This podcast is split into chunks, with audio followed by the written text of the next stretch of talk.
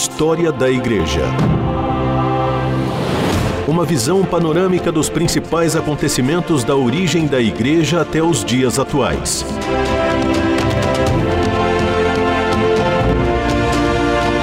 Apresentação do pastor e historiador Marcelo Santos. Olá, querido ouvinte da RTM, mais uma vez juntos aqui para conhecer a história da igreja. Eu sou o pastor Marcelo Santos e tenho a alegria e o privilégio da sua companhia. Eu agradeço pelo seu prestígio, pela sua companhia, pela sua audiência. Nós vamos continuar a conversar hoje sobre é, o pentecostalismo no Brasil, esse ramo do protestantismo brasileiro que até hoje causa tanto impacto é, dentro do chamado mundo evangélico, o mundo evangelical no Brasil. Nós hoje vamos conversar sobre os pentecostais de terceira geração, ou como são mais conhecidos, os neopentecostais. Neopentecostalismo é o nome que se dá aos pentecostais dessa terceira geração. São assim chamados porque eles diferem muito dos pentecostais históricos e dos da segunda geração. Realmente a gente pode dizer que é, é, um novo pentecostalismo. Não se apegam, por exemplo, à questão de roupas, de televisão, de costumes e tem um jeito até mesmo diferente, uma linguagem diferente para falar a respeito de Deus. Uh, por exemplo, eles dualizam o mundo espiritual, dividindo entre Deus e o diabo. Uh, os neopentecostais trabalham essa dualidade, né? Uma, como se fosse uma guerra do bem contra o mal, de Deus contra o diabo. Para eles, o mundo está completamente tomado por demônios e é a sua função expulsá-los. Pregam a prosperidade como meio de vida, é uma característica, a teologia da prosperidade, ela faz parte do mundo neopentecostal. Óbvio que a gente não vai generalizar, mas a grande maioria dos grupos, a teologia que vai nortear as suas pregações, os seus encontros é a teologia da prosperidade. Pobreza, segundo eles, por exemplo, é coisa de Satanás ou fruto do pecado. A doença só existe em quem não acredita em Deus. É a falta de fé e a origem de todas as doenças, segundo essa teologia, é o demônio. Seus cultos são sempre emotivos, objetivando uma libertação desse mundo que está dominado por Satanás. Afinal de contas, o mundo jaz no maligno. Esse movimento ele começou no início da década de 70, do século passado, obviamente. O seu crescimento deve-se muito aos programas de rádio e televisão e ao anúncio de curas e milagres. Seus ouvintes e telespectadores geralmente são recrutados para dentro de suas igrejas. O testemunho é uma forte estratégia, né? é o carro forte dessas igrejas, são os testemunhais, ou os testemunhos, como nós conhecemos mais popularmente, o que certamente vai encorajar outros a tomar o mesmo caminho. No Brasil, a maior igreja neopentecostal ainda é a Igreja Universal do Reino de Deus. Ela já conta Uh, tempos atrás, com a última referência que eu tive, ela já contava com mais de 2 mil templos em todo o Brasil e é a terceira maior igreja evangélica do país, ficando atrás apenas da Assembleia de Deus e da Congregação Cristã. A IUD, como é conhecida, ela foi fundada na década de 70 pelo bispo Edir Macedo e tem procurado estabelecer um sistema episcopal uh, de governo muito semelhante ao formato da Igreja Católica. Ele possui um forte esquema de comunicação que é sem dúvida um fator de peso para o seu crescimento. Depois da Universal, a maior igreja neopentecostal no Brasil é a Igreja Internacional da Graça de Deus. Essa igreja foi fundada em 1980 pelo missionário Romildo Ribeiro Soares, conhecido como R.R. Soares, uh, no Rio de Janeiro, na intenção de se assemelhar ao trabalho de Kenneth Hagin, um dos maiores apresentadores de igrejas uh, através da televisão dos Estados Unidos, né, um ícone do movimento neopentecostal, R.R. Soares investiu muito na apresentação dos seus programas, sendo hoje, ah, pelo menos recentemente, havia essa pesquisa, ah, por, por algumas vezes já foi contabilizado, ele foi o rosto que mais aparecia na TV em todo o Brasil. Uma outra forte igreja nesse ramo neopentecostal ah, é a Igreja Renascer em Cristo, que investe principalmente na camada mais alta da sociedade. É um grupo neopentecostal que tem como objetivo, diferentemente das anteriores, alcançar as classes A e B. E isso permeia o seu discurso, permeia a sua teologia, o seu jeito de vestir, os seus cânticos, enfim, é um outro formato, é para um outro tipo de público, mas também, sem dúvida, não há como é, passar despercebido a atuação e o papel da igreja renascer em Cristo. História da Igreja.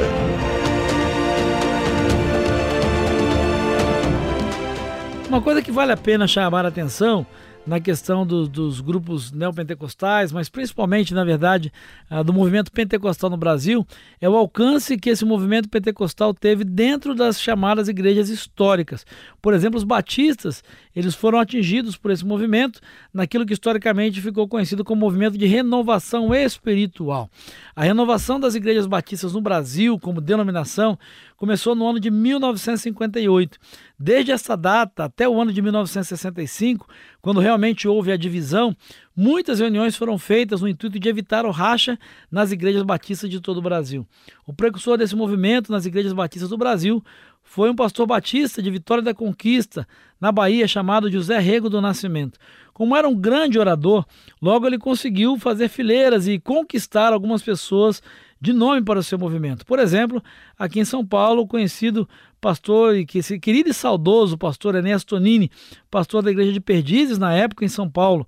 Essa união de forças levou o caso a ser analisado várias vezes pela Convenção Batista Brasileira, que é o órgão que reunia, ou que reúne as igrejas batistas uh, no Brasil, até então, até aquela época chamadas igrejas batistas históricas. E muitas reuniões de uma comissão eleita foram feitas para estudar uh, os casos que haviam acontecido. Essa comissão era formada por 11 membros, buscando uma solução uh, conciliadora para a questão pentecostal dentro das igrejas batistas. A decisão que foi tomada foi a seguinte: abre aspas. A atuação do Espírito Santo na vida dos crentes se faz através de um processo chamado santificação progressiva, que manifestações emotivas, por mais sinceras que sejam, não podem ser apresentadas como um padrão a ser seguido por todos.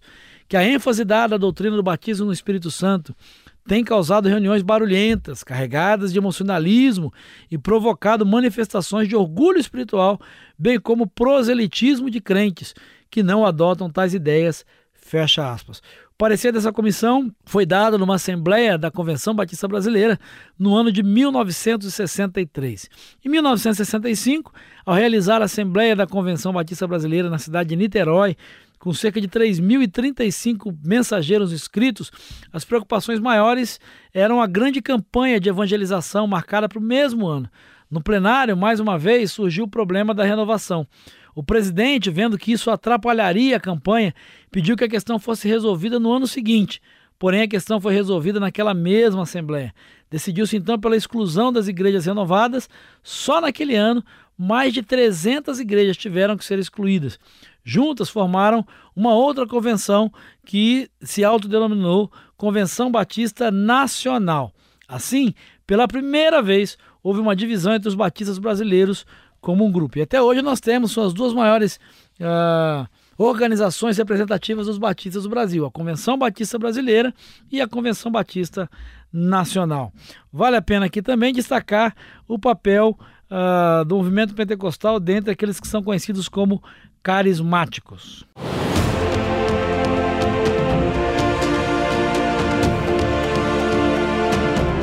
Você está ouvindo História da Igreja.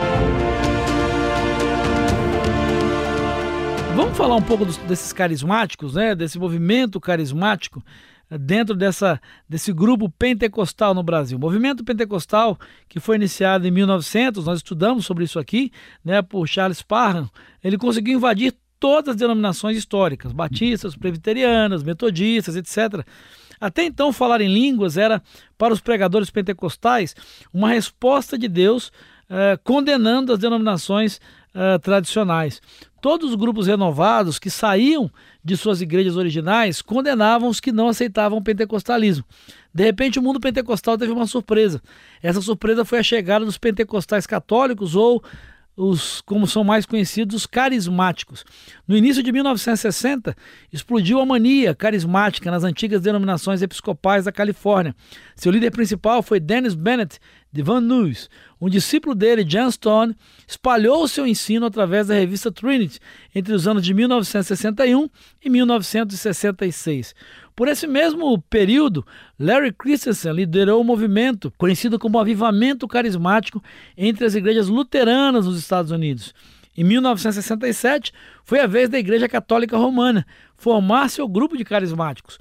Tudo começou num retiro de universitários na Universidade de Duquesne, em Pittsburgh. houve muitos que falaram em línguas naquele retiro. O primeiro grande líder dos carismáticos católicos parece ter sido Ralph Kafer, em fevereiro de 1967. Ele levou a mensagem carismática para a Universidade de Notre Dame e muitos alunos e professores também falaram em línguas. A princípio, uh, tanto os pastores pentecostais como padres católicos condenaram o mais novo movimento pentecostal. Para os católicos, era um ensino totalmente contrário às doutrinas do Vaticano. Já os pastores pentecostais viam que a bandeira dos pentecostais, por mais de seis décadas, o falar em línguas, estava agora sendo empunhada também pelos católicos. Qual é a diferença então entre carismáticos e pentecostais? Como é que nós poderíamos diferenciar o que é ser um carismático e o que é ser um pentecostal? A primeira grande diferença é que os carismáticos se renovam e permanecem nas suas próprias congregações, enquanto os pentecostais históricos normalmente criam novas igrejas. Os carismáticos, usualmente, pertencem à classe média, são separatistas urbanizados de tendência ecumênica e pluralista em sua teologia. As igrejas pentecostais clássicas eram originalmente constituídas de gente simples. Em sua liturgia são bem parecidos, adotando atualmente estilos quase idênticos, como é o caso das missas, por exemplo, do padre Marcelo Rossi e ali as que acontecem ah, na cidade de Cachoeira Paulista, na Canção Nova, aqui no interior de São Paulo. Os carismáticos católicos só conseguiram, ah, vamos dizer assim, agradar ao Papa e não o aval, né? Ah, uma, uma, uma relação melhor em 1975. Neste ano, o movimento reuniu 10 mil carismáticos em Roma. Num pronunciamento ecumênico, o Papa Paulo VI falou de forma simpática a toda essa assembleia, todo esse ajuntamento. Foi uma vitória para o movimento carismático. Em princípio, o novo Papa João Paulo II não aprovou muito o movimento, mas depois se tornou favorável, principalmente porque os carismáticos já haviam se organizado em quase todo o mundo. E no Brasil, que ainda é o maior país católico do mundo, o movimento está se espalhando em quase todas as suas paróquias.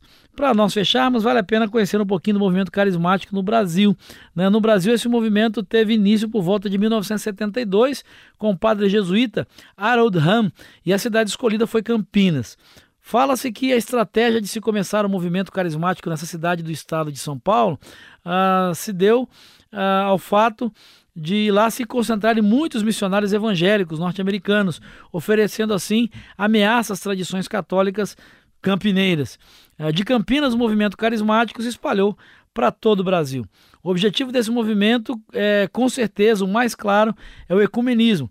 E para que esse fosse alcançado, tentou-se no início atingir de modo específico os evangélicos pentecostais por se demonstrarem os mais arredios contra a pretensão de promover o ecumenismo proposto pelo Concílio Vaticano II. Só no Brasil são mais de duas mil denominações registradas em cartório como autênticas pentecostais. Por exemplo, a Assembleia de Deus nasceu em 1910. Hoje existem diversas assembleias e todas nascidas de uma divisão dentro de outra assembleia. A congregação cristã é uma renovação da igreja presbiteriana, mas hoje já existe a congregação cristã renovada. E por aí vai, né? Uma característica e uma marca desse crescimento ou expansão tanto do protestantismo quanto do pentecostalismo são as suas divisões, são as suas subdivisões e a sua habilidade de se multiplicar e através disso proliferar. Os pentecostais alegam que o aparecimento do Espírito Santo dentro das igrejas surgiu como resposta de Deus ao modernismo teológico. Mas isso é uma outra história que nós vamos conversar em um próximo programa e eu espero te encontrar lá.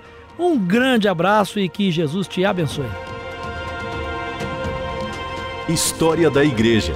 Uma visão panorâmica dos principais acontecimentos da origem da Igreja até os dias atuais.